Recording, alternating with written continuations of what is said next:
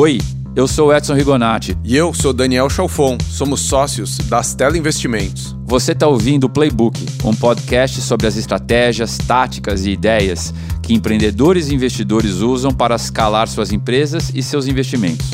O Playbook é realizado pela Stella, fundo de investimentos em venture capital que apoia os empreendedores ousados em diferentes estágios da sua trajetória. Você vai encontrar este e outros episódios da série em astelainvest.com/playbook e nas principais plataformas aonde você já escuta os seus podcasts. Bom, Doni, hoje a gente está fazendo uma homenagem ao Hanna-Barbera. Para quem conhece Bob Pai, Bob Filho, É, bem-vindo. Pedro e Pedro. Pedro e Pedrinho, Pedrinho e Pedro. Pois é, o programa de hoje é um programa especial porque além da gente ter dois convidados que chamam Pedro, Pedro Pai, Pedro Filho, eh, Barra Investimentos, um family office eh, que faz investimentos eh, em venture capital, em fundos e investimentos diretos. Eh, Bem-vindo, Pedros. Obrigado, aqui Pedro Pai. Oh, muito obrigado pelo convite. Aqui, Pedro Filho. Bom, vou começar pelo, pelo Pedrão, pelo José Pedro. É, Pedro, você vem de uma família empreendedora por natureza, construiu um dos maiores grupos de comunicação do país, para quem não conhece, a RBS, né? É, conta um pouquinho da tua história e, eventualmente, o, o, o que é o grupo RBS também, para quem não conhece. Bom, eh, eu acho que mais importante do que contar a minha história é contar a história de empreendedorismo dessa família, da nossa família, e que eh, teve como o primeiro grande resultado dos últimos 60 anos o grupo RBS. Na verdade, eh, o empreendedor dessa história foi meu pai, que mais tarde chamou seu irmão, meu pai chamava Maurício, que chamou seu irmão Jaime para trabalhar com ele alguns anos depois. Mas eh, eh, o seu espírito, a sua visão empreendedora começa muito cedo, quando ele era muito jovem, no interior do Rio Grande do Sul. Eh, ele é- era filho de imigrantes que chegaram no Brasil no início do século XX, se instalaram numa cidade chamada Passo Fundo, no interior do Rio Grande. Eh, meu avô tinha um armazém que vendia secos e molhados e colocava seus filhos a trabalhar no armazém. Esse armazém era na frente de uma praça. Aliás, praça era o centro, sempre foi o centro das cidades do interior e era o único local onde as pessoas tinham alguma possibilidade de ter algum encontro e algum tipo de lazer nos finais de semana quando não estivessem trabalhando. E o meu pai, não gostando muito de trabalhar preso dentro de um armazém, ele comprou alguns alto-falantes, instalou na praça pública e começou a vender reclames e mensagens. Reclames, para quem não entende nessa geração, Eu ia perguntar, pedir a legenda. tecla. Reclame é propaganda, que era propaganda de rádio na época. Ele brigou com o pai dele na época? Não, naquele momento não. Ele instalou no final de semana. Tá. E o que ele fazia? Ele mandava mensagens, eh, botou lá, olha, Maria, eh, eh, que está na praça, apaixonada por João, manda um beijo para ele. E cobrava 10 centavos. Também tinha os estabelecimentos comerciais em volta da praça, ele chegava no local e disse, olha, eu tenho um serviço de alto-falante, se quiser que eu anuncie que você vende aqui na sua farmácia, que você tem uma farmácia que vende remédios, eu anuncio para as pessoas irem mais na sua farmácia. E aí aquele negócio começou eh, despretensiosamente, e aí ele começou a gostar e se dedicava um pouco mais. E o gerente da rádio local em Passo Fundo prestou atenção naquela voz que se comunicava ah, nos serviços de alto-falante que chamava Santa Clara, eh, em Passo Fundo, e convidou ele para ser locutor de rádio. Isso foi começo da década de 60? Início da Cin- década de 50. 50. Na década de 50. E ele se transformou em, em- em- em locutor de rádio da ZYF5, Rádio Passo Fundo. Uau. né? E começou a ter uma carreira de, de comunicador. E esse proprietário dessa emissora de rádio já tinha outras emissoras ah, ah, no estado do Rio Grande do Sul. Entre elas, a Rádio Gaúcha de Porto Alegre. e o convidou para ser locutor de rádio em Porto Alegre, na Rádio Gaúcha. E ele adorou a ideia, foi falar com o seu pai, o meu saudoso avô José. Meu nome é José Pedro porque eu tenho o nome dos dois avós, José e, e Pedro. Pedro. Reunião né? de família, Reunião o cara fala, fa... Pedro, pega os, passa o sal, levanta a mesa inteira. Caixa, caixas. Aí o, o, o, o, meu pai foi falar com, olha, recebi um convite e para trabalhar em Porto Alegre e ser locutor da Rádio Gaúcha. E aí o meu avô foi peremptório para ele, disse, de jeito nenhum. Você não vai para Porto Alegre, você vai continuar trabalhando aqui comigo e faça isso nos finais de semana, quando você puder. E aí meu pai disse: ok. E foi embora para Porto Alegre. aí foi a briga. Aí, eu não vou dizer que eles tenham brigado, mas meu pai meio que se rebelou, né? Se mandou para Porto Alegre para ser locutor de rádio. Ele era o mais novo? Não, ele era o terceiro, terceiro. De, um, de um colegiado de cinco filhos homens. né? E, e, e, esse irmão que mais tarde veio trabalhar com ele, que é o meu tio Jaime, que está, graças a Deus, vivo até hoje, entendeu? Foi com quem ele chamou, né? mais anos depois, eu vou explicar como, porque ao se transformar em locutor da Rádio Gaúcha, ele começou a criar uma carreira e em alguns anos ele se transformou em sócio da Rádio Gaúcha. Por isso que a gente caracteriza o ano de 1957, que é o ano que ele compra uma participação na Rádio Gaúcha de Porto Alegre, que caracteriza a data de fundação do grupo RBS. Então, o início da nossa história começa dessa forma: de um locutor, de um comunicador de uma praça pública a um comunicador de rádio e fundador e empreendedor desse grupo de comunicação que é o Grupo RBS. É, é, ele comprou equity? Como é que era isso em 57? Equity, ele comprou uma participação na, na Rádio Gaúcha que lhe deu o direito de ser sócio e não apenas mais um comunicador, porque ele era uh, genuinamente um comunicador e genuinamente um empreendedor. E ele não tinha o seu negócio, porque Uh, uh, tirando os serviços de alto-falante, ele era um, um comunicador contratado pela rádio e ele encontrou a oportunidade de se transformar em sócio do seu primeiro empreendimento. Né? Mas nunca deixando de lado a sua principal vocação, que era a de ser comunicador. Meu pai tinha um programa de rádio eh, se chamava Programa Maurício Sobrinho, porque o nome dele era Maurício Sirotsky Sobrinho. Sobrinho é mais fácil, né? E, e mais pop, né? Per, é, perante o, o, o, ouvinte. E era um programa que ia ao ar todos os domingos, das nove ao meio-dia, ao vivo, uh, transmitido direto de um cinema em Porto Alegre, o Cinema Castelo, e onde ele trouxe para o Rio Grande do Sul as maiores celebridades musicais e artísticas da época e lançou grandes nomes para o Brasil. O primeiro contrato profissional da Elis Regina foi com o meu, com o meu pai para o programa Maurício Sobrinho. Que legal. Ela era contra, ela cantava antes uh, amadoristicamente num programa chamado Clube do Guri, que era na Rádio Farroupilha, concorrente. Ele ouviu aquela cantora, mandou consultar a família, viu que ela não tinha contrato profissional e a contratou com exclusividade para o programa Maurício Sobrinho. E dessa fase de um, um empregado que tinha equity para dono, como é que foi esse passo? Em, em, termos do tempo, em termos. Isso, de, de processo, como é que. Foi uma coisa muito empírica, eu diria, na época. Talvez ele não tivesse a dimensão daquilo que seria ao longo dos anos o grupo RBS, mas ele uh, executava dentro da pista que ele tinha, dentro do runway que ele conseguia executar, que ele conseguia enxergar e, e alçar voo, ele trabalhava em cima disso. Mas ele foi comprando participação da, então, do grupo ele, aos poucos? Na verdade, ele uh, uh, comprou essa participação junto com os sócios que já eram uh, acionistas da Rádio Gaúcha, né? E ao longo dos anos ele foi aumentando essa participação. Tá.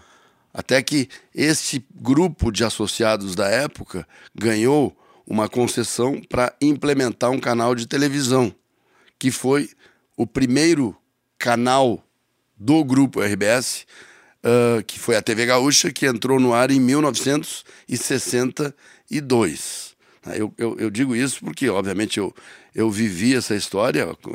Em 1962 eu era muito pequenininho, eu tinha seis anos de idade. Mas eu me lembro de estar sentado na frente da televisão preto e branco, um, um aparelho Zenith, que eh, ocupava metade da sala, né, vendo o ato de inauguração ao vivo da, da TV Gaúcha.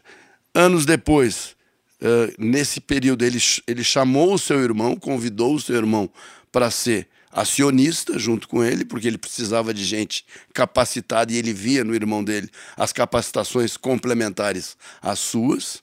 E juntamente com outros profissionais, eles foram formando uma nova sociedade que se transformou no Grupo RBS. Quando que se formou que a gente conhece hoje como Grupo RBS? O Grupo RBS, ele, ele é, é, uma outra visão do empreendedor Maurício Sirotsky Sobrinho foi enxergar o mercado do interior de um estado, porque as redes que se formavam já no Brasil, a rede Tupi, a rede Excelsior, anos depois a rede Globo, elas já nasciam com visão nacional uh, de desenvolvimento, de penetração. E no caso uh, uh, do Maurício, ele enxergou o interior do estado como mercado. Então, a rede Brasil Sul, que é o significado de RBS, RBS. ela começa explorando o interior do Rio Grande do Sul. Rádio Gaúcha Porto Alegre, TV Gaúcha Porto Alegre. Anos mais tarde, a aquisição do jornal Zero Hora. A implementação de canais de emissoras geradoras de televisão em cidades do interior. Uh, uh, Pelotas, Santa Maria, Passo Fundo, Bagé, Caxias do Sul, Santa Rosa, uh, Uruguaiana, etc, etc, etc. E que depois foi também para o estado de Santa Catarina.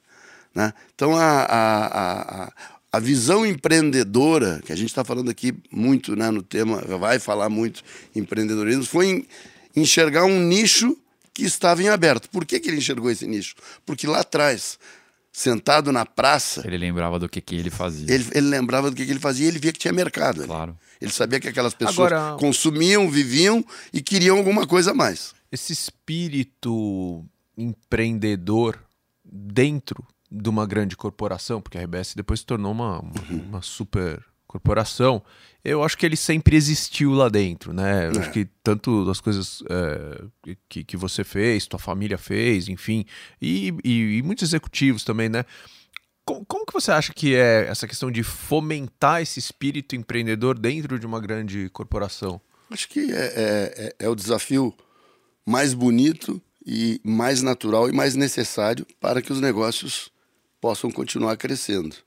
Porque a capacidade eh, de trabalho de todas as pessoas, independente das suas formações, ela, ao longo do tempo, se transforma em, entre aspas, commodities dentro da empresa. O espírito empreendedor é o que faz a diferença, é o que faz as mudanças, é o que gera o diferencial. Para isso, você tem que ter pessoas uh, capacitadas, obviamente, pessoas que obviamente, no nosso caso, nós tivemos uh, a sorte de termos pessoas da nossa família desde o início, a, a partir do fundador e do meu tio, uh, meu irmão Nelson, que liderou durante muitos anos o grupo, meus cunhados, uh, a, a, nossa participação e profissionais.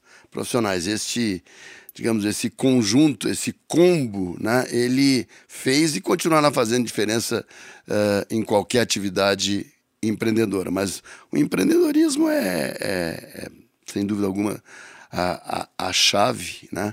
Uh, eu tive assim um, um, um grande privilégio na minha vida, que eu estudei em 1987 uh, na escola do Peter Drucker então, não sei se esses jovens de hoje. Nem todos conhecem. Nem todos conhecem, que é o pai de tudo isso, Verdade. na visão da administração e na visão do empreendedorismo. Né? E, e, e, eu, não, eu não tive uma. Um, a minha formação acadêmica ela foi relativa, porque eu não era um grande estudante, eu não, não, não me sentia confortável uh, na, na, na academia tradicional. Então, buscando outras alternativas, eu, eu convivi durante um ano com o Peter Drucker, que, que desenhou, né, de alguma maneira, todas essas mudanças que hoje já se transformaram em commodities. Verdade. Né? E Pedro, dentro dessa história, ou seja, tem a história do, do empreendedor seminal, que foi o teu pai que fundou o grupo, a história é, de vários espíritos empreendedores, dos irmãos, dos filhos que foram né, construindo é, é, é o grupo que hoje é um, é um, é um, é um, grupo gigantesco de mídia. mas vocês também se tornaram uma família muito influenciadora do processo sucessório. Né? É, é, nos últimos, acho que 15 anos, eu não conheço uma grande família que não tenha ou se inspirado ou conversado com vocês para aprender o que, que é sucessão. É, como é que foi esse processo né, de ir tirando a família do negócio? Então, uh, esse é um processo muito sério, é um processo que começa há muitos anos. Eu mesmo, nos meus, eu estou completando esse ano 45 anos que eu trabalho. No ano de, eu comecei a trabalhar em 1973. E logo que eu comecei a trabalhar no grupo, uh, onde uh, os, os, um pouco mais velhos da minha geração, da nossa família, já, já trabalhavam, eu, eu tinha que participar de reuniões que eu não sabia o que, que significavam. Que eram reuniões que tratavam de. O, assunto, o tema era empresa familiar. Então vinha um, um, um consultor aqui de São Paulo, ao Rio Grande do Sul, uh, precursor desse tema aqui no Brasil, chamado professor João Bosco Lodge, né? E eu sentava em reuniões e eu me perguntava: o que, que eu estou fazendo aqui? O que, eu estou fazendo aqui? Porque eu queria trabalhar em rádio, eu gostava de comunicação também, eu, te, eu sempre tive esse DNA de querer me comunicar, de fazer as coisas. E, e ao longo dos anos eu fui entendendo que o meu pai, o meu tio, juntamente com os meus irmãos e cunhados, etc., estavam nos preparando desde então, não há 15 anos atrás.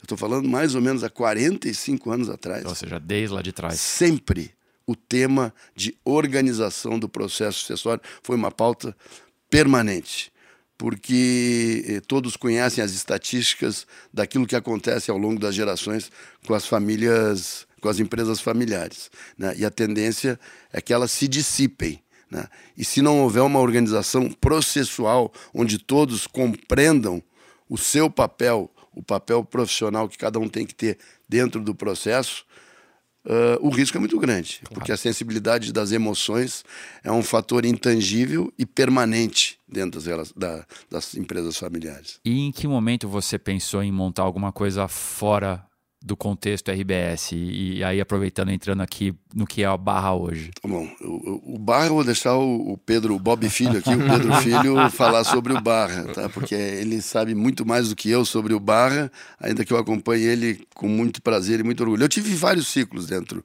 uh, da, da, minha história desses 45 anos. O meu primeiro ciclo é um ciclo que começa como comunicador. Uh, eu tinha, eu era programador de rádio, musical, eu sempre gostei de música. Então eu comecei trabalhando na, na programação musical da Rádio Gaúcha de Porto Alegre, num programa que tinha no Brasil inteiro, chamado Varig, a Dona da Noite. Esse programa ia ao ar das Eu já 10 imaginando da... a sua voz na rádio. ele, ele, ele, começava às 10 da noite e trabalhava às 2 da manhã, e a Varig patrocinava no Brasil inteiro esse programa, porque ela dizia: enquanto você está ouvindo a música deste programa, nossos aviões estão voando em direção ao mundo. Alguma... Um negócio muito legal, um negócio super bacana. E aí eu me transformei em comunicador, aí tive um programa de televisão também. Uh, eu fui o, o, um dos primeiros VJs do sul do Brasil, com certeza, porque na época que não se falava em MTV, qualquer outro tipo de, de, não existiam esses canais. Eu tinha um programa que chamava Transação, né? Por isso que eu era o Pedrinho, né? O comunicador era o, era o Pedrinho. Transação. Eu, transação. Isso eu fiz esse programa eu fiz dos 17 aos 23 Bem anos. Bem sugestivo o nome, né? Pô, bom demais, bom demais. É, é, é, aquela época que eu digo assim, eu era feliz e sabia. Sabe? E, e, porque era muito bom. Aí me envolvi com o mundo, com o universo musical do Brasil inteiro. Uh, vi uh, uma espécie de repetição do tema do meu pai com a Elis. Vi cantores e, e, e músicos brasileiros se formarem nessa época. Uh, fui apresentado para, por um jovem chamado Luiz Maurício, que mais tarde se transformou no, no Lulu Santos, que é meu amigo da vida inteira. Todos esses caras começando. Foi muito legal, foi um ciclo. E você foi o precursor do Venture Capital no Brasil, né? Porque você, você investia em startup na década de 80. Conta aí. Isso aí que startup eu... que você investiu? Isso é uma, é uma história muito boa. Isso aí foi quando eu Uh, já me mudei para Santa Catarina no meu, no, no meu, segundo ciclo, no meu ciclo de executivo dentro da empresa, eu fui uh, cuidar dos, das, nossas, uh, das nossas operações no estado de Santa Catarina, que começaram em 1979. Eu me mudei para lá em 1988 e, além dos negócios de, de rádio, televisão, jornal que nós já tínhamos lá, um dia um amigo meu me procura e disse: Olha, eu conheço aqui um oceanógrafo que está com uma ideia aqui para Florianópolis e ele não sabe como implementar. Aí ele me trouxe o cara, o cara chama Ivan Tafarel, o apelido dele é Pateta, que não tem nada de pateta, é só o apelido porque ele é parecido fisicamente com o Goofy, né? com, com o personagem, né? E, e aí ele disse, ah, eu, eu quero fazer uma, uma, uma cultura de ostras uh, aqui em, em Florianópolis. Eh, eu acabei de me formar, eu tenho toda a tecnologia, mas eu tenho um problema, se eu não tenho grana. Cheguei e disse, tá bom, e qual é o tamanho do teu, do teu, buraco problema, é. ou da tua necessidade? Ele disse, ah, eu preciso uh, de 40 mil dólares, porque era muito dinheiro.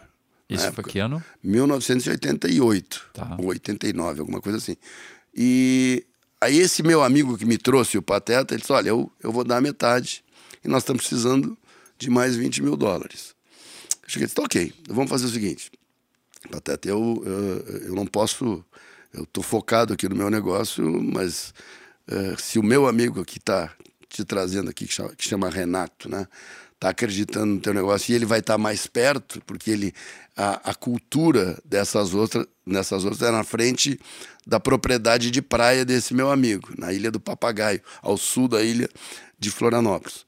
Então eu, eu vou te uh, uh, vou investir esses 20 mil dólares no teu negócio com uma única condição, certo? se não der errado, desculpa, se der errado, não me procura mais, porque eu não vou colocar, mais, colocar mais nenhum centavo nesse negócio. Se der certo, volta comigo e, eu quero ostra para o resto da vida. e, e o negócio hoje... deu certo. A, a, as ostras moluscos, que chamam moluscos, elas hoje uh, são distribuídas no Brasil inteiro, em muitos restaurantes aqui de São Paulo. Muita gente vê lá ostra de Santa Catarina e não sabe que está comendo ostras na minha produção. Quer dizer, eu fui um, um investidor anjo, anjo e também não sabia. e você, Pedrinho? Conta pra gente como é que foi crescer no seio dessa família é... e como que você chegou na ideia de montar o que é o Barra hoje.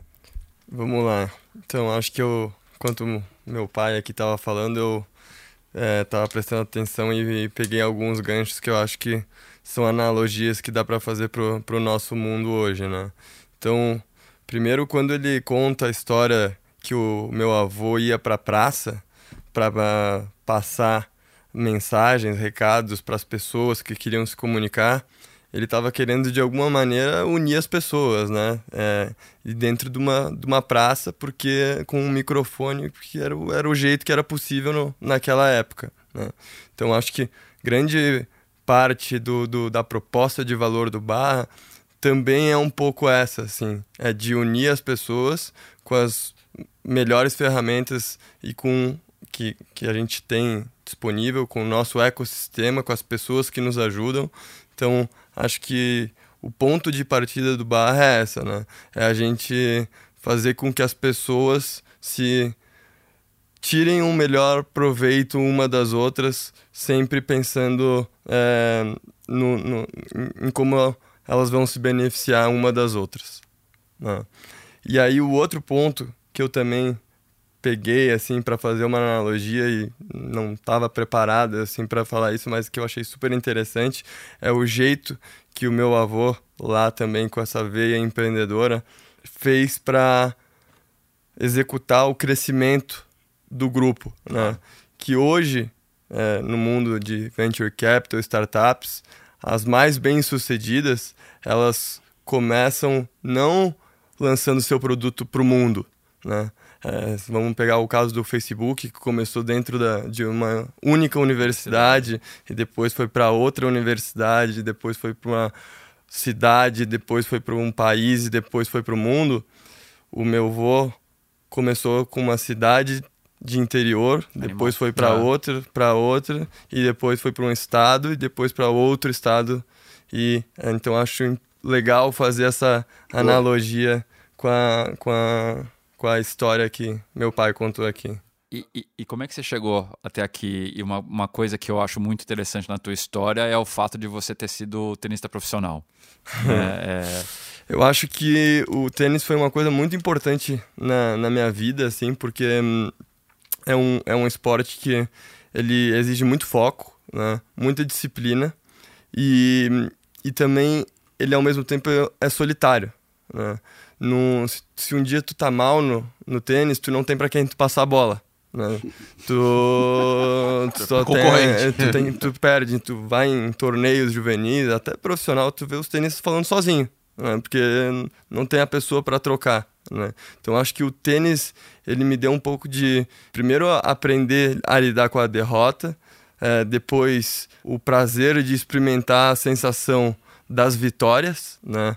Que eu acho que isso é uma é um é, quando tu tem desde cedo essa, essa adrenalina de, de um jogo, de uma partida que tu tá em horas tu tá na frente, horas tu tá atrás, tu tem que estar sempre concentrado, focado para e quando tu ganha aquela sensação que dá, sabe, é uma coisa aquele é um êxtase mesmo assim, né? Então, uma vez que tu tem essa experiência, tu fica o tempo inteiro buscando por ela, né? Mas aí também de vez em quando tem a derrota, né? E aí tu tem que saber balance isso aí na, na, na, na tua vida. Então acho que o tênis, o que ele me ensinou para tudo o que eu faço na minha vida foi muito essas experiências. e como que foi juntar então esse legado familiar mais tênis é igual Venture Capital?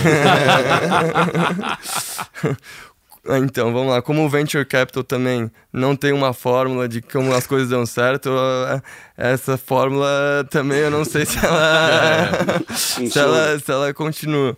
Mas, assim, acho que hum, a nossa família, né, é, também aqui repetindo, com essa veia empreendedora e também sempre buscando diversificar é, e empreender nos negócios para ter sucesso. É, quando eu deparei com toda a situação, com os meus primos, com os meus tios, com o meu pai envolvido nesse, nesse, nesse, nesse ecossistema, é, e o mundo inteiro já estava tava na moda, startup, venture cap. Aí eu falei, quero conhecer esse mundo, quero entender e, e suportado por muita gente que, que já tinha experiência nesse negócio. Eu, de fato, então eu quero trabalhar numa, numa, numa empresa, né? numa startup mesmo, para ver como é que é essa dinâmica. Fui trabalhar, trabalhei na Ingress, né? É, foi uma experiência muito rica para mim.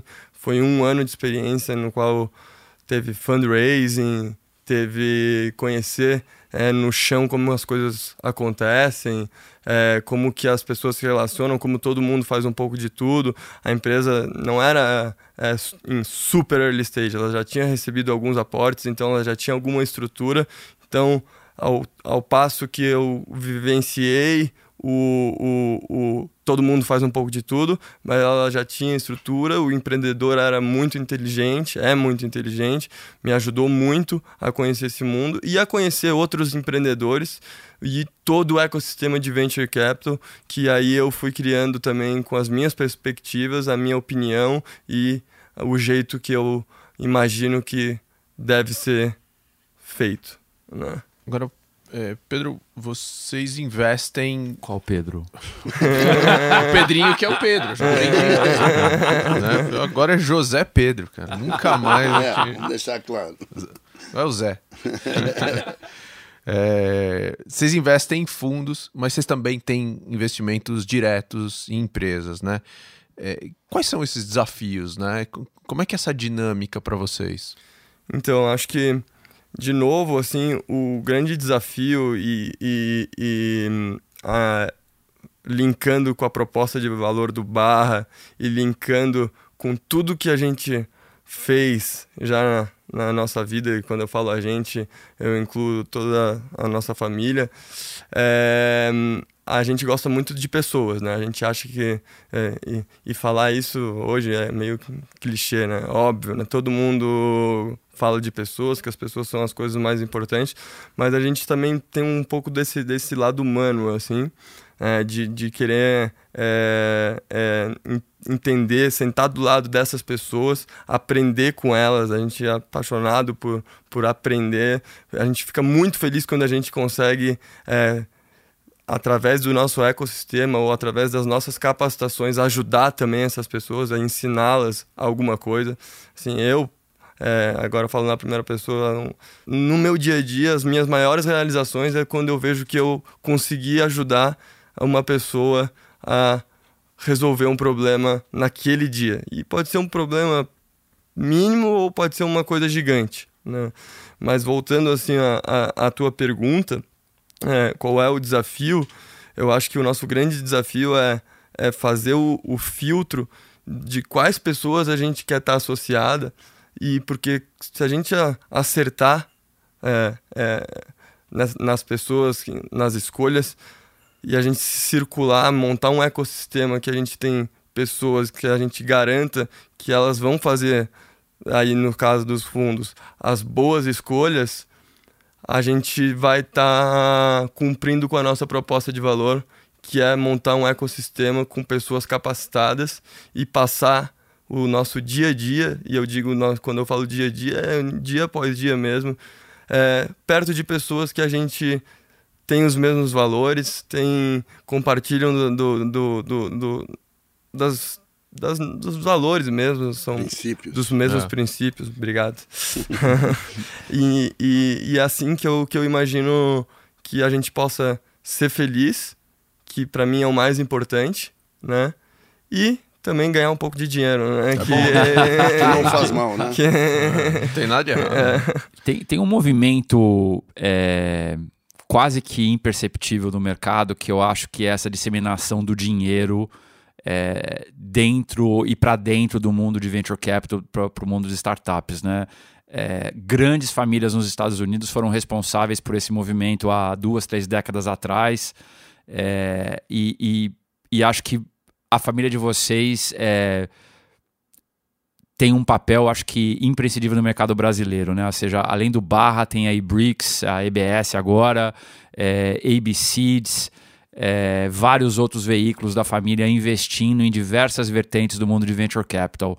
É, voltando aqui para o Pedro Pai, é, por que isso e o que, que você espera é, do teu movimento como família e dentro do Barra? Bom, é, a, a, tua pergunta já vem embutida com uma resposta, né? o, que facilita, Obrigado, né? o que facilita muito, né? É uma disseminação natural dos movimentos que nós todos estamos vivendo, vendo acontecer é, em outros países e replicando também aqui no Brasil. Uh, no nosso caso, passa por uma diversificação e até por um crescimento da família. Né? É natural que as famílias, uh, quando estejam no nosso caso, né? que nós já temos aí, nós já estamos Uh, nesse momento já existe uma terceira geração madura, ativa, no caso do, do, do da, da, direção dos nossos negócios. Tem o Duda, né, que hoje tem um papel importante nessa visão macro dos negócios da família, mas existem os movimentos ramificados das diversas uh, dos diversos troncos, né, como a gente usa na nossa expressão interna, nas ramas da família, tá. né, existem os movimentos porque uh, as famílias crescem muito rápido, em, em, quantidade elas crescem muito. Hoje, entre uh, da, da, segunda, da, da, primeira geração, nós somos, eu sou segunda geração. Primeira geração tem o meu tio, que está vivo, graças a Deus todos estamos vivos da segunda geração. Tem, da, da, terceira geração tem um monte de gente, nós somos quase 60 pessoas. Já tem uma quarta geração e daqui a pouco está quase chegando a quinta. Então é natural que a diversificação aconteça e não de maneira uniforme. Cada um com a sua visão, com o seu propósito, com o seu desejo de fazer, até com dimensões diferentes. No nosso caso do Barra, né, nós somos muito claros em, em, em eh, eh, nessa proposta de, uh, de valorização e de prestar atenção nas pessoas lá no seu início, né? fazendo investimentos bem uh, no seu estágio inicial, que obviamente nós temos claramente, não é nenhum pecado, a ambição de que esses negócios deem resultado e que o enriquecimento seja para todos. Uh, não, isso não, não, não, tem nenhum pecado. O Brasil é um pouco.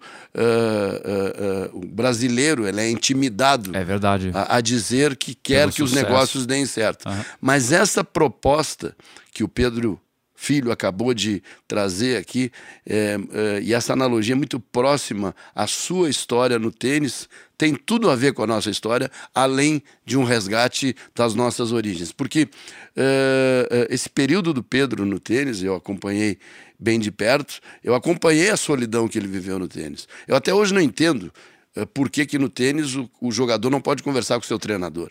Não, só, só em Copa Davis ou em, em campeonatos. É um, é um, negócio meio nonsense na minha visão. Qual é o problema de, naquele intervalinho que ele está, no caso do Guga, comia uma banana ou tomava um, um, Conversar um, um suco, alguma coisa? Qual é o problema de trocar uma ideia? E a nossa proposta é essa. Nós enxergamos uh, no Barra que esses jovens, na sua grande maioria, meninos, que estão tentando criar alguma ideia que seja uma proposta de um novo negócio, eles são tenistas absolutamente solitários. E eles precisam, nós rompemos, no caso do Barra, a regra do tênis, porque nós queremos estar próximos, não com a petulância de queremos ser os, os treinadores, claro. os, mas estarmos próximos. É como se a gente estivesse dando a mão para que eles sentissem o calor da mão naquilo que eles buscam enquanto negócio. Então, é, é muito importante que haja uh, uh, essa visão, e é uma pena, uh, eu, eu, uma coisa que me incomoda um pouco no mundo atual desses negócios é que a velocidade está atrapalhando um pouco. A velocidade em todos os níveis. Tanto a ansiedade do empreendedor em querer mostrar que aquela sua ideia vai dar certo, e às vezes ele não está preparado para é, solidificar a sua tese. E ao mesmo tempo ele acha que se ele não disser que ela vai dar certo, ele está dando errado. Ele não precisa ter essa. Claro. Essa, primeiro que ele não tem essa segurança. Sim. Ele não tem essa convicção, nem tem a, essa comprovação. Ele tem que ter o que ele tem: energia, vontade, né? capacitação em várias mãos dadas para que ele possa desenvolver a sua atividade. Deixa eu pegar um gancho dessa coisa do, do empreendedor, né? Pergunta pro, pro, pro Pedrinho. É...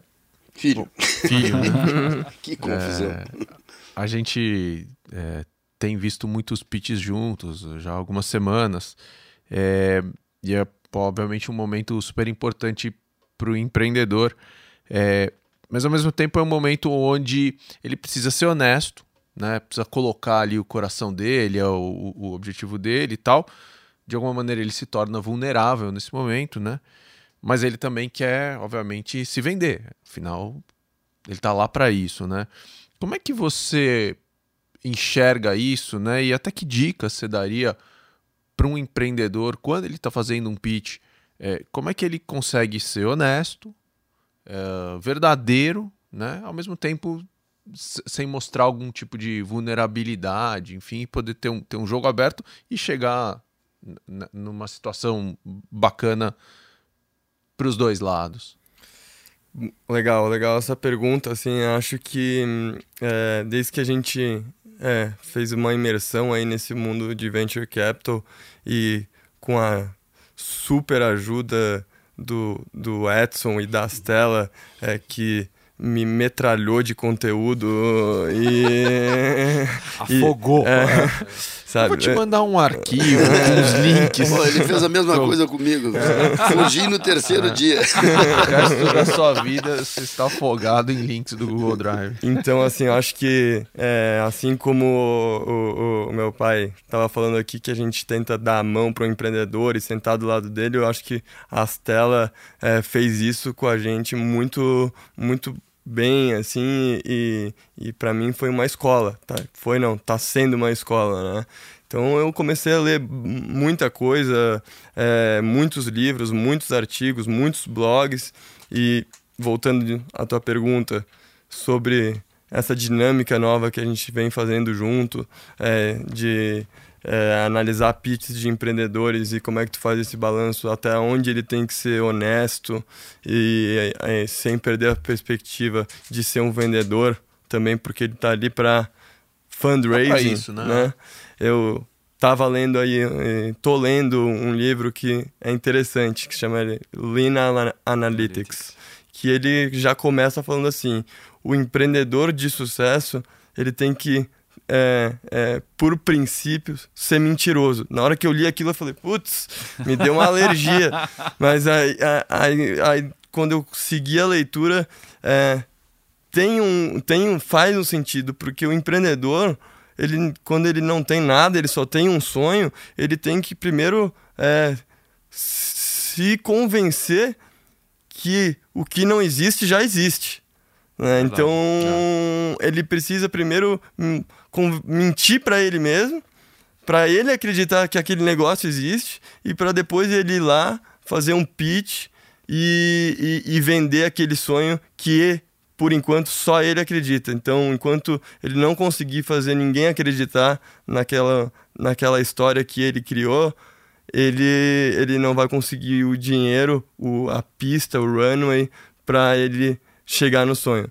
Mas eu não gosto da palavra mentiroso, assim, né? Então. Foge aos teus princípios. É, fo foge, foge dos meus princípios. Mas. E, e também quando. É, mas entendendo que tem que ter um sonho, que tem que enxergar um sonho lá na frente, é, é importante, sim, eu, a gente é, é no, no, nas nossas análises e também mais uma das lições aprendidas com a Estela, com a Estela né? É, é isso. O empreendedor hoje, uma das capacitações que ele tem que ter é a, é, é, é a habilidade de, de, de fundraising, de vender o sonho, né? Mas ele não pode vender também aquele sonho que, que nunca vai acordar. Porque se que ele começar a vender um sonho que seja impossível, ele vai acabar é, dando um tiro no, no seu próprio pé e não alcançando seus objetivos, assim. E como é que você tem visto aí dentro do processo decisório do Barra essa convivência do novo, né, é, da nova geração, dessa velocidade, dessa maneira diferente que os empreendedores fazem hoje, com a experiência que teu pai traz de, de vida, de empresa. É, é, é fácil juntar essas duas coisas? Não é fácil, mas é muito bom, assim, porque é, querendo ou não, quando a gente está convivendo todos os dias com esse perfil de pessoas que são empreendedores de super capacitados, inteligentes, com os maiores credenciais, e eles estão acelerados, querendo fazer o negócio dar certo, porque também tem a pressão dos fundos, que os fundos querem o retorno, eles, eles acabam entrando numa roda de esquecer de algumas coisas que são importantes, que são a família, que são os amigos, que aí que aí e, e quando eu ve, de vez em quando eu me pego, eu tô na mesma. Eu tô lá, eu querendo, não posso deixar de ler isso aqui, eu não posso deixar uh, de, de responder agora, eu não posso perder esse esse podcast aqui, que hoje eu sou uh, aficionado por podcast. Assim. Espero que você escute esse podcast. Deixa o review também lá, tá precisando de umas estrelinhas, todo mundo que estiver ouvindo. Então, de vez em quando, eu tô lá no escritório é, suando de pé, tentando colocar uma ideia e, fazer do, do jeito mais rápido possível. Meu pai vem e fala assim: não, calma aí me ajuda aqui a mandar esse negócio pra impressora. Sabe, né? Ele e, pede pra imprimir ainda? É... Pô, não, não, consegui me registrar ainda lá. E, e, e, é um exemplo simbólico, assim, mas é um momento que tu tem que fazer uma coisa com mais calma, que é mandar a ordem pra impressora, ir lá, pegar o papel impresso, né? Então, nesse tempo, tu, é a hora que tu dá um passo para trás. E, e, e, e, eu tenho certeza que quando ele está me pedindo isso, é um jeito é, é, é, também do jeito dele de não falar assim, Pedro, calma. Não, é um jeito de ele falar, não, peraí, Vamos fazer um eu pensei, que não tinha, eu pensei que tu não tinha te dado conta disso. E, Pedrão, assim, com isso tudo, né? Que legado vocês querem criar? Eu acho que eu eh, vou dar uma fugidinha antes da tua pergunta. Eu, queria dar uma enganchada aqui nessa Boa. nesse tema do Pedro Filho aqui, que é o seguinte.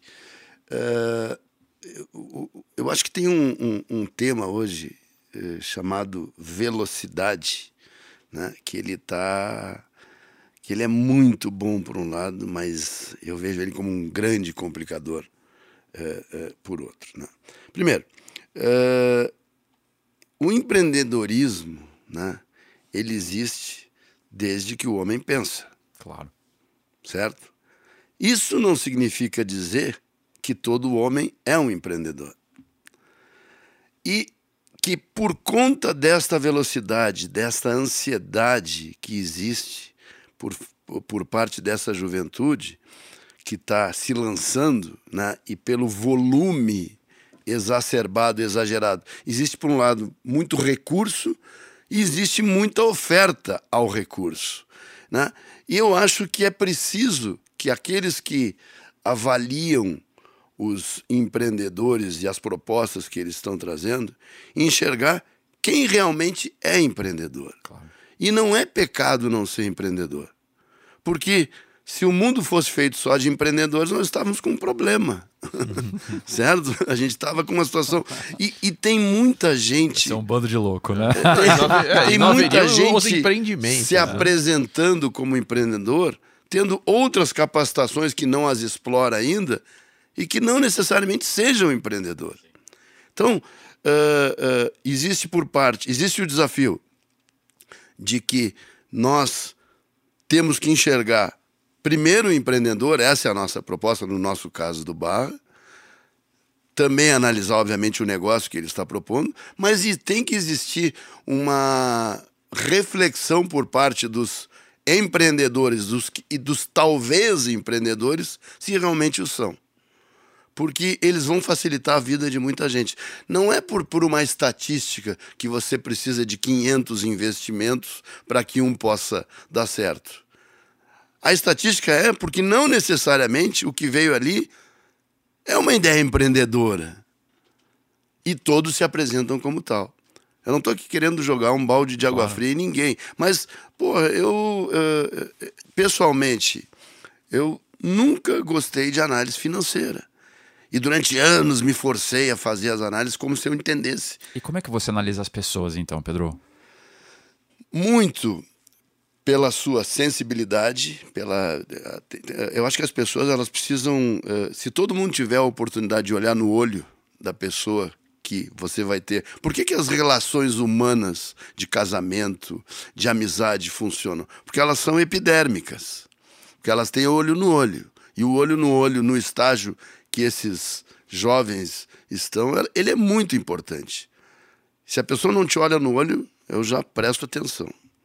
Sabe? É, porque É um critério. é um critério.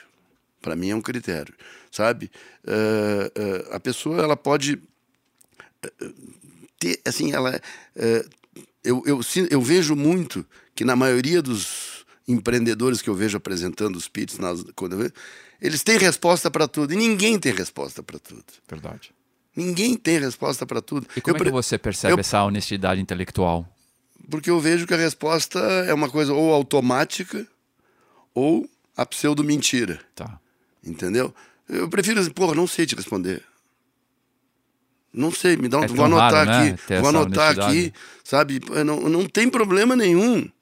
Eu tenho 61 anos e eu tenho uma porrada de coisa que eu não sei. Tremenda E dica. espero continuar tendo um monte, porque eu quero saber.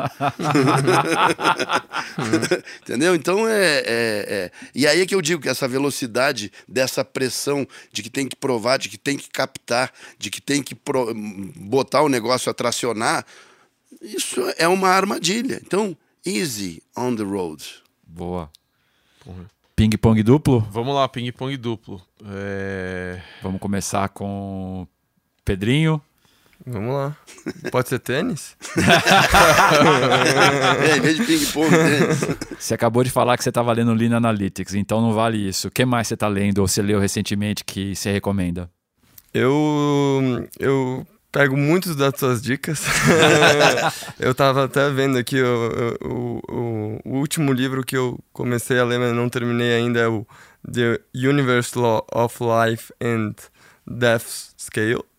Bom demais, né? Muito bom, muito bom, assim, e para todas as gerações, assim, não é um livro... É um livro de... que fala de todos os temas, tem muita analogia, tem muita coisa de, colocada de uma maneira diferente, então acho muito bom.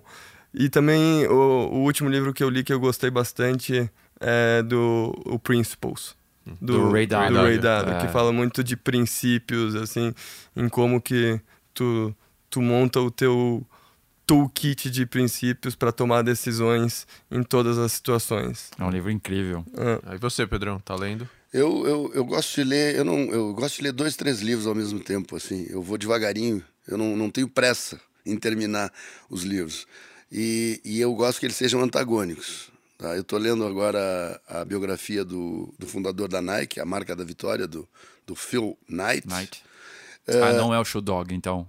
É, é, é, é o mesmo que o Shoe Dog ou é outro? É o mesmo. É o mesmo. É, é o mesmo. É, tá. é, é o, é um mesmo livro. livro. Né? E eu gosto muito de biografia, biografia. Acho que biografia retrata vida, retrata pessoas. A gente volta, vira e mexe, e eu adoro ver como aquelas pessoas contam a sua vida, porque eu tento me transportar para dentro daquela pessoa naquele momento que ela está vivendo aquela situação. Então eu adoro biografia. E gosto também de reflexões.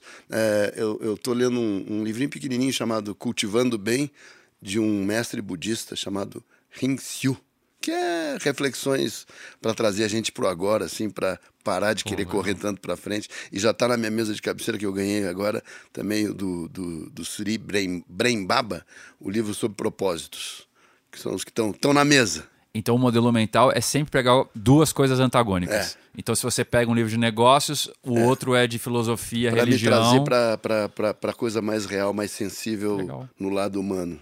Boa, vou tentar. É bom, é bom, funciona, pelo menos para mim. E Pedrinho, tirando o teu pai, quem te influenciou? quem me influenciou?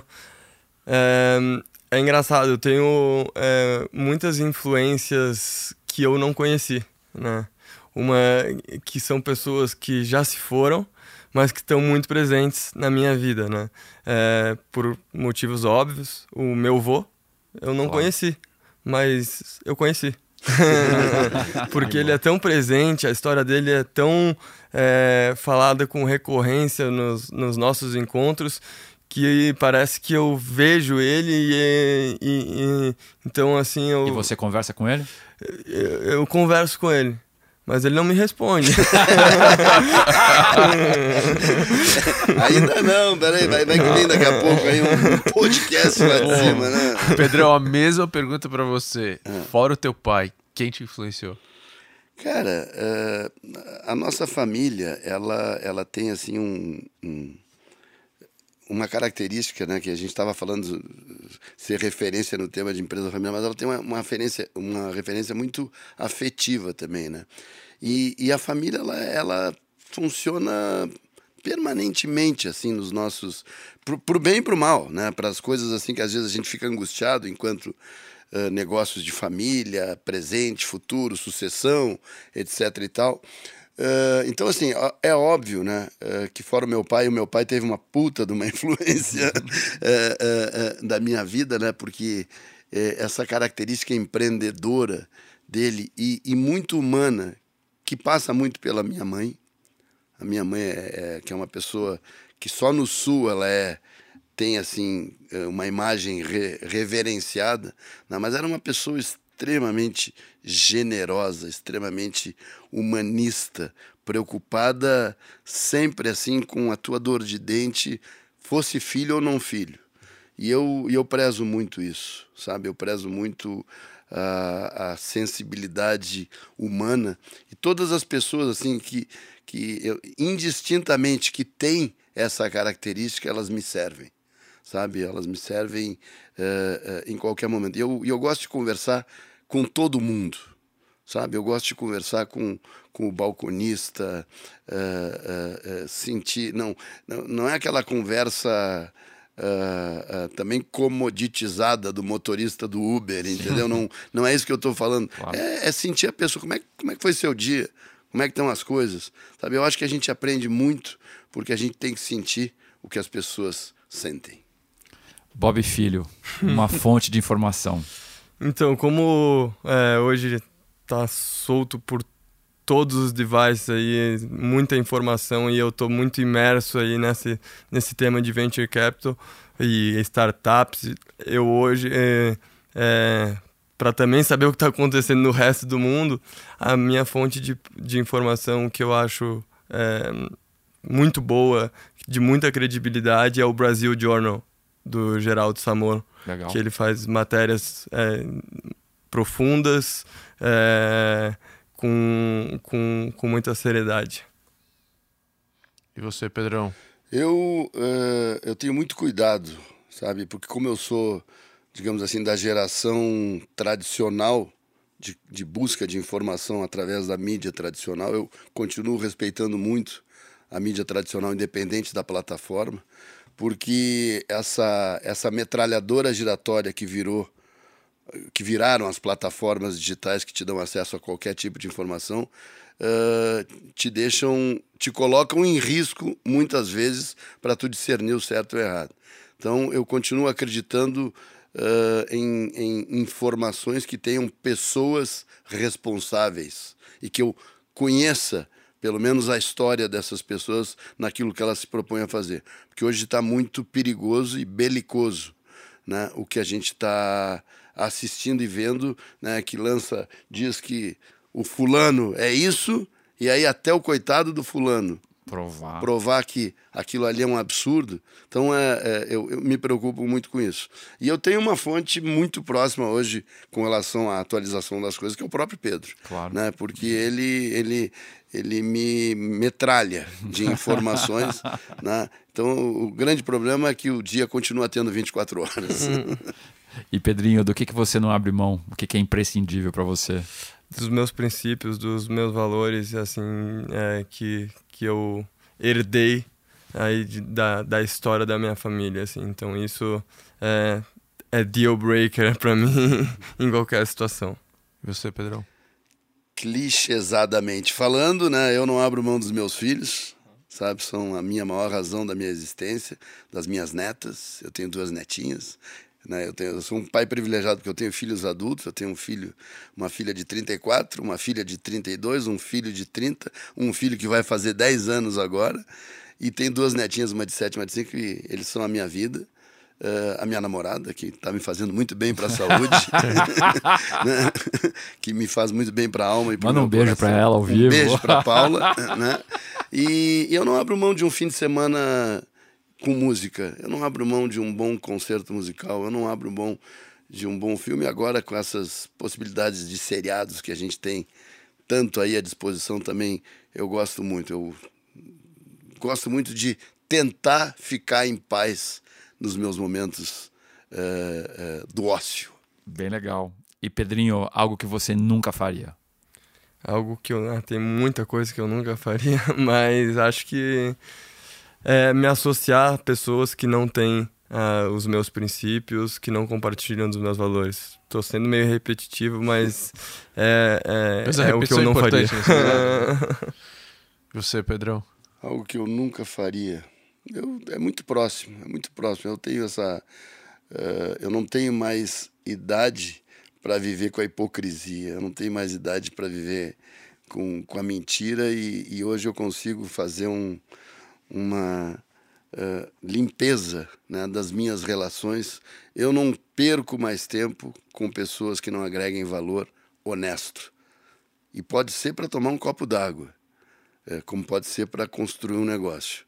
Mas a honestidade ela é fundamental para que a gente acorde e durma em paz todos os dias. Você acha que essa nova geração, a molecada, ela tem menos é, saco para a hipocrisia do que a nossa geração tinha? Você é, sente isso ou, ou não? Sinceramente, não sinto. Não sinto. Eu acho que tudo vai depender dos valores recebidos um. no berço das suas famílias. Tá bom. E, Pedrinho, um grande aprendizado de negócio. Que, que hack que você aprendeu, seja no tênis, seja como estava trabalhando lá na, na, na Ingressme ou agora como como investidor que que você passaria para frente? Eu acho que principal assim é, é, escutar as pessoas de verdade assim não é escutar é, esse negócio hoje de olhar no olho que meu pai falou eu concordo mas todo mundo já sabe que olhar no olho é, é um, uma sinalização de que tu é honesto né? Então tem muita gente que te olha no olho, mas está pensando lá no outro negócio. Então, assim, é, grande aprendizado para mim é, é escutar as pessoas e, e, e, de verdade, assim, deixar sem pensar na resposta. Legal. Escutar deixando a, a, a, a palavra entrar na, na mente, assim. Você, Pedrão, um aprendizado que você recebeu de alguém ou que você construiu ao longo do teu tempo? Eu, eu diria o seguinte, eu acho que o, o, o grande aprendizado é a gente saber que a gente aprendeu muito pouco certo? Que a gente e eu nesse sentido eu me sinto assim um privilegiado de estar vivo nesse momento da civilização humana, porque uh, o divisor de águas que existe uh, daquilo que foi o século XX e do que está sendo o século XXI, de poder participar ativamente, não simplesmente como um, entre aspas, telespectador, de poder de alguma, influen de, de alguma forma influenciar, sabe, a, a, a, essas mudanças que são fortes, é um, é, um, é, um, é um privilégio, é uma dádiva. Então, assim, eu, eu agradeço, sabe, de, de estar vivendo em mundos totalmente diferentes. O que eu já vivi até agora e o que está sendo, e sei lá o que será. Animal. Animalíssimo. Posso falar uma última coisa? Claro. Que eu não queria deixar de falar aqui. Que é, hoje a gente vê muito empreendedor falando e muita gente é, contando histórias, assim, todo mundo fala, é, acha feio, não é acha feio, mas foge assim, ah, eu não quis pegar dinheiro com meu pai, eu quis fazer sozinho, ah, eu não quis trabalhar com a minha família porque eu quis fazer meu, meu caminho. Eu acho super legal isso, mas é, pra, no, no meu caso, que hoje eu trabalho com meu pai e, e eu não vejo nenhum problema. Eu, e eu tenho muito orgulho de, de, de falar que eu trabalho com meu pai. Né? Então, e eu sou muito, muito feliz por isso, assim, porque eu aprendo muito com ele, a gente consegue dividir as coisas, ele me dá autonomia para eu fazer as coisas é, do jeito que eu gosto, assim. Então, eu queria só deixar isso marcado, assim, que para mim isso é, é, é, uma, uma das coisas que hoje me dá mais orgulho de falar. Com quem tu trabalha? Eu trabalho com meu pai. Sensacional. Esse é um tópico para o nosso próximo podcast já, então. É. Super juntos, obrigado, Bob juntos. Pai, Bob Filho. Obrigado, obrigado. Incrível, valeu. Obrigado. Valeu. Você ouviu o Playbook, um podcast sobre as estratégias, táticas e ideias que empreendedores e investidores usam para escalar suas empresas e seus investimentos. Ouça esse e outros episódios acessando astelinvest.com/playbook ou na sua plataforma de podcasts preferida. Obrigado pela sua audiência e até a próxima.